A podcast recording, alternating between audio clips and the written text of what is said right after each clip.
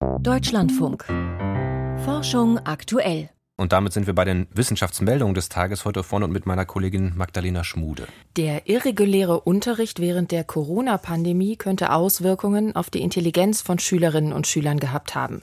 Zu diesem Schluss kommen Forschende aus Trier und Chemnitz, die die Leistungen der Jugendlichen in Intelligenztests ausgewertet hatten.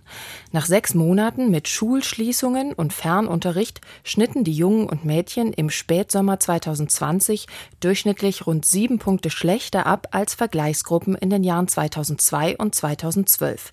Der Unterschied war auch bei einem zweiten Test zehn Monate später noch messbar. Das zeige, dass der entstandene Rückstand nicht wieder aufgeholt worden sei, schreiben die Forschenden im Fachmagazin Plus One. Aus früheren Untersuchungen ist bekannt, dass Kinder und Jugendliche in einem Schuljahr im Mittel acht Intelligenzpunkte dazugewinnen. Ein internationales Komitee rät von therapeutischen Eingriffen in das Erbgut menschlicher Embryonen weiterhin ab. Die Technik sei noch immer zu unsicher, um schwerwiegende unerwünschte Folgen auszuschließen, heißt es in dem Statement, das zum Abschluss einer Gentherapiekonferenz in London veröffentlicht wurde. Für Forschungszwecke könne die Methode dagegen eingesetzt werden, wenn die Embryonen nicht dafür verwendet werden sollen, eine Schwangerschaft herbeizuführen.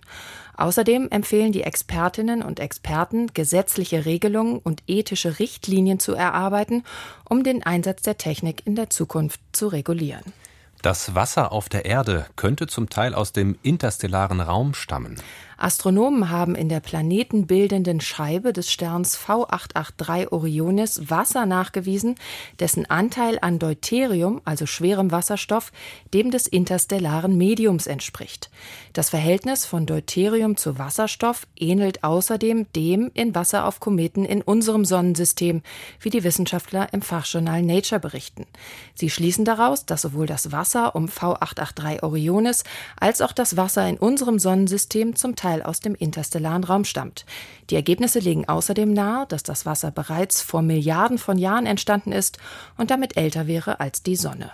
Der Februar 2023 war der zweitwärmste seit Beginn der Wetteraufzeichnungen in Europa. Das hat das Erdbeobachtungsprogramm Copernicus gemeldet. In großen Teilen Europas lagen die Temperaturen zwischen Dezember und Februar über dem langjährigen Durchschnitt, besonders in Nordnorwegen, Schweden und auf Spitzbergen. Gleichzeitig fielen in West- und Südeuropa deutlich weniger Niederschläge als üblich und der Boden war entsprechend trocken. Auch weltweit war der Februar überdurchschnittlich warm. Die Auswertung basiert auf Satellitenaufnahmen sowie Messdaten von Forschungsschiffen, Flugzeugen und Wetterstationen. Ein neues Material wird bei Raumtemperatur zum Supraleiter.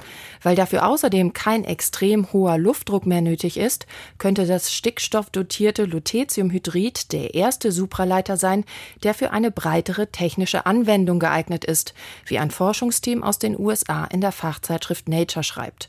Möglich wird das vermutlich durch einzelne Stickstoffatome, die in das Kristallgitter des Lutetiumhydrids eingelagert sind und es stabilisieren.